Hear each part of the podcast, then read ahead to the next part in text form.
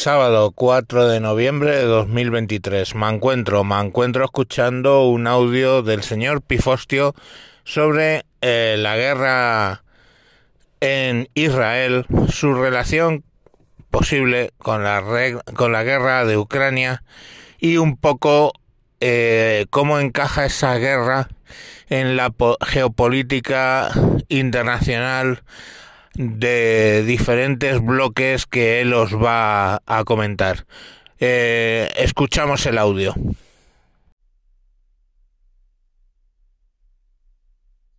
Este es un mensaje del señor Pifostio para el señor Mancuentro y sus oyentes, que grabo por primera vez en bastantes días desde los últimos mensajes que vea acerca de esta nueva etapa de la guerra que tenemos en marcha que bueno, hablo de nueva etapa de la guerra. Porque a estas alturas, visto la extensión que es como si fuera un gran charco de gasolina que hay en una cerilla, es evidente que no se trata ahora de una guerra en Israel como tampoco en última instancia una cosa es desde hace mucho tiempo la guerra en Ucrania. Es un nuevo tipo de guerra al que no estamos acostumbrados.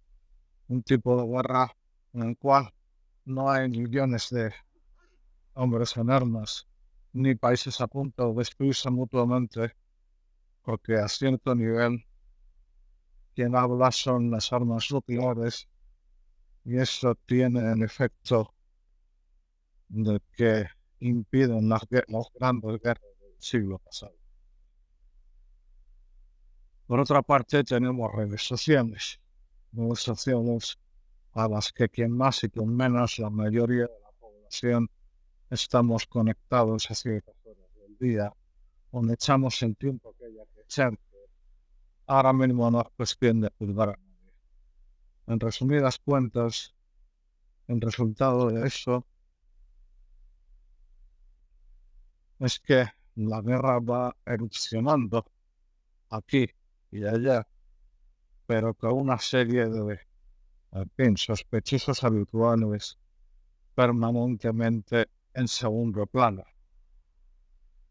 Hoy hemos acabado el día, o se ha acabado el día, con frases como las de Hassan Nasrallah diciendo que eh, la operación heroica de los hermanos de Hamas ha sido cosa exclusivamente suya y que al fin ellos no tienen nada que ver y que les apoyaron hasta el último palestino.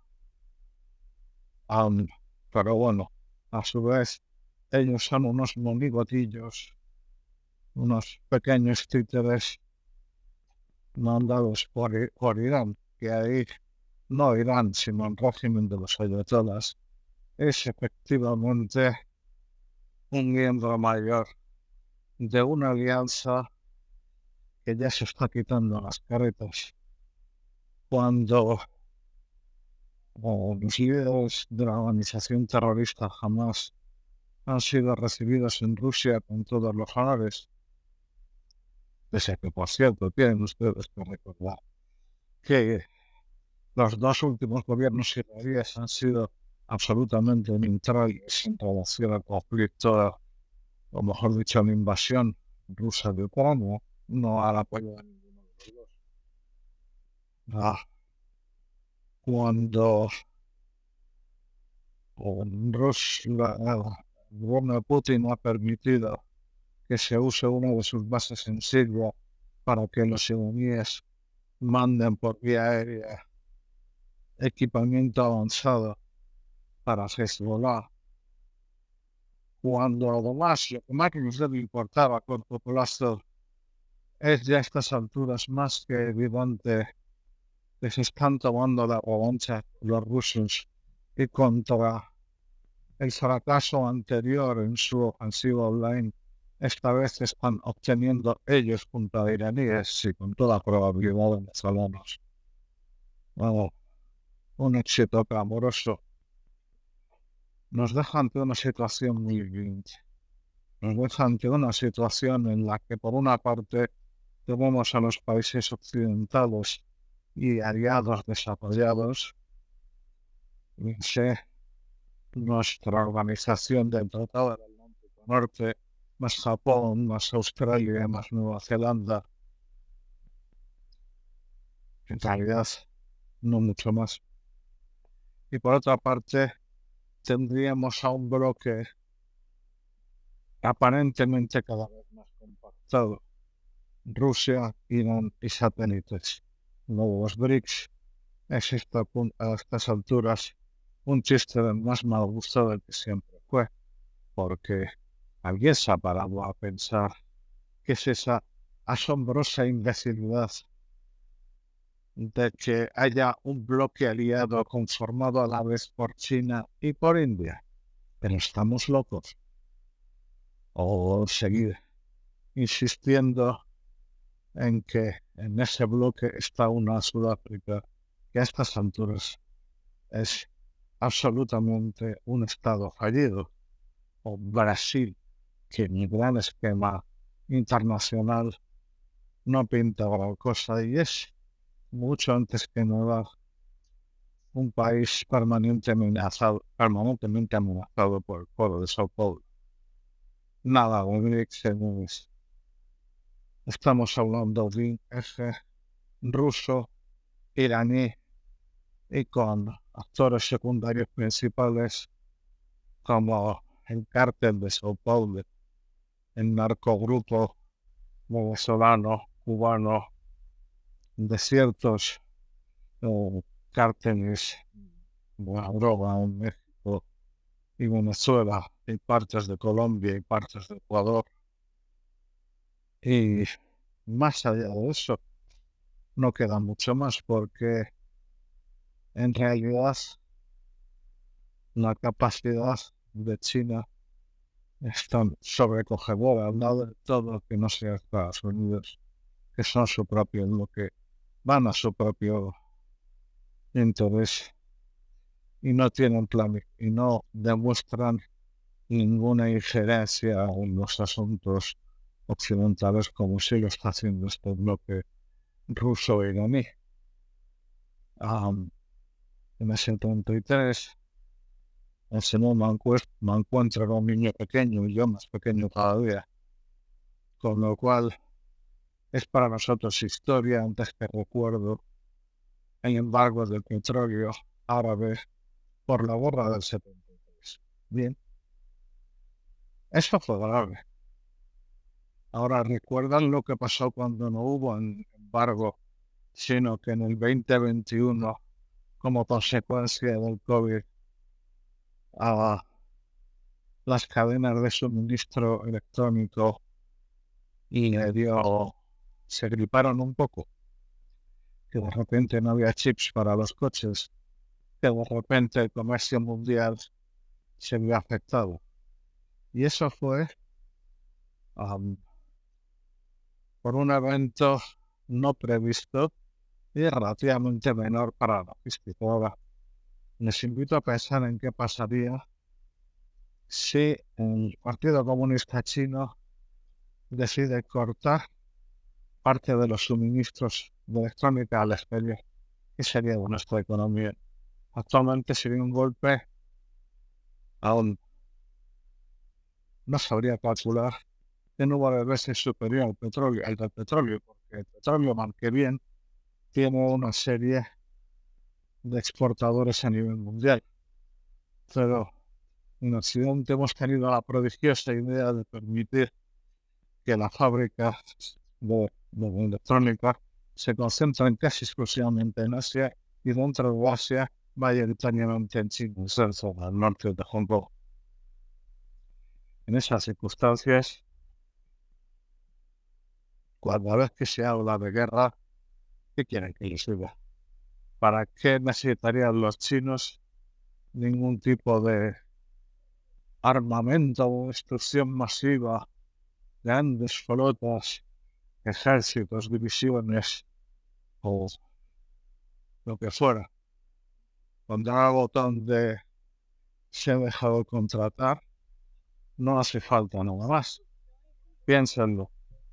Entonces, en fin, así las cosas. Como les digo, estamos en guerra. En Israel han pasado por algo inicial y siguen pasando. Tienen cientos de personas secuestradas o muertas, no pocas de ellas y otras tantas van a morir. Mientras tanto,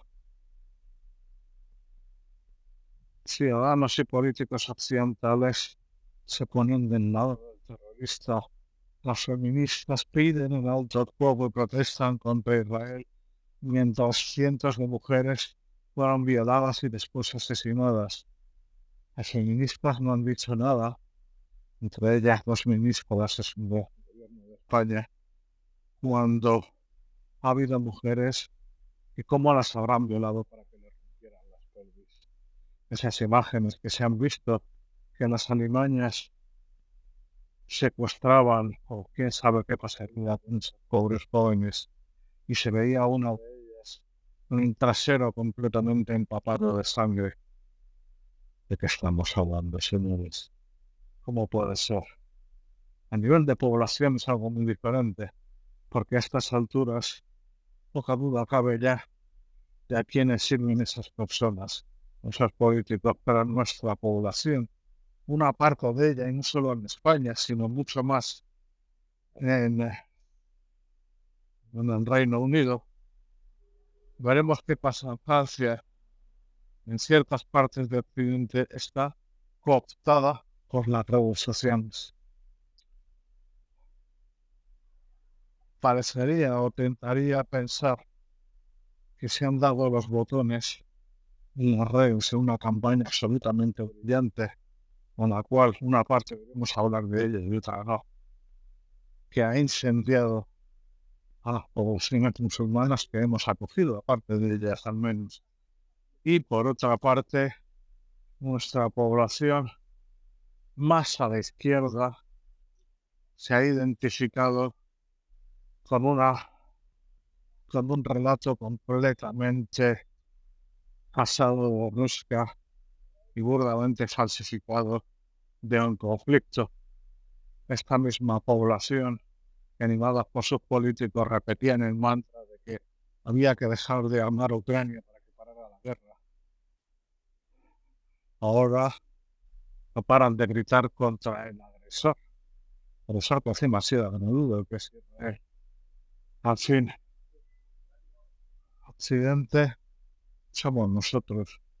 No tenemos otro lugar a donde ir, pero además, fíjense, es todavía peor, porque Occidente debe ser tan malo que todo el que puede del resto del mundo quiere emigrar a nuestras tierras. Qué tonta la gente, ¿no? De ir a sitios donde se vive tan mal como Europa, Estados Unidos, Canadá, etc. La guerra va a cámara lenta. La guerra fuera ahora de Israel y Ucrania, de momento es más en el terreno de la información, o el terreno de los corazones y las mentes, pero no va a quedarse ahí eternamente. Están preparando las piezas en el tablero para que se den los siguientes pasos a que el terrorismo vuelva y para que nuestro sistema se debilite sin cesar. En nuestras manos tomar conciencia del momento histórico que estamos viviendo y actuar en consecuencias donde podamos, porque no tenemos todo el tiempo del mundo. Piénsenlo, que un buen de semana. Bueno, pues sin más me quedo con la reflexión o reflexionando en el papel de las redes sociales en el tema de la opinión y cómo hoy por hoy el que controla las redes sociales controla en mucha parte la opinión, lo cual es muy curioso porque antes era un papel que en mayor parte hacía la televisión, la radio y los periódicos, pero lamentablemente eh, se han posicionado tanto de parte del mainstream, de la Agenda 2030, de del mainstream principalmente que ellos mismos se han cortado la cabeza y ahora su posición que antiguamente era el cuarto poder ahora son las redes sociales. Y bueno pues una buena clase de geopolítica que nos acaban de dar. Venga mañana más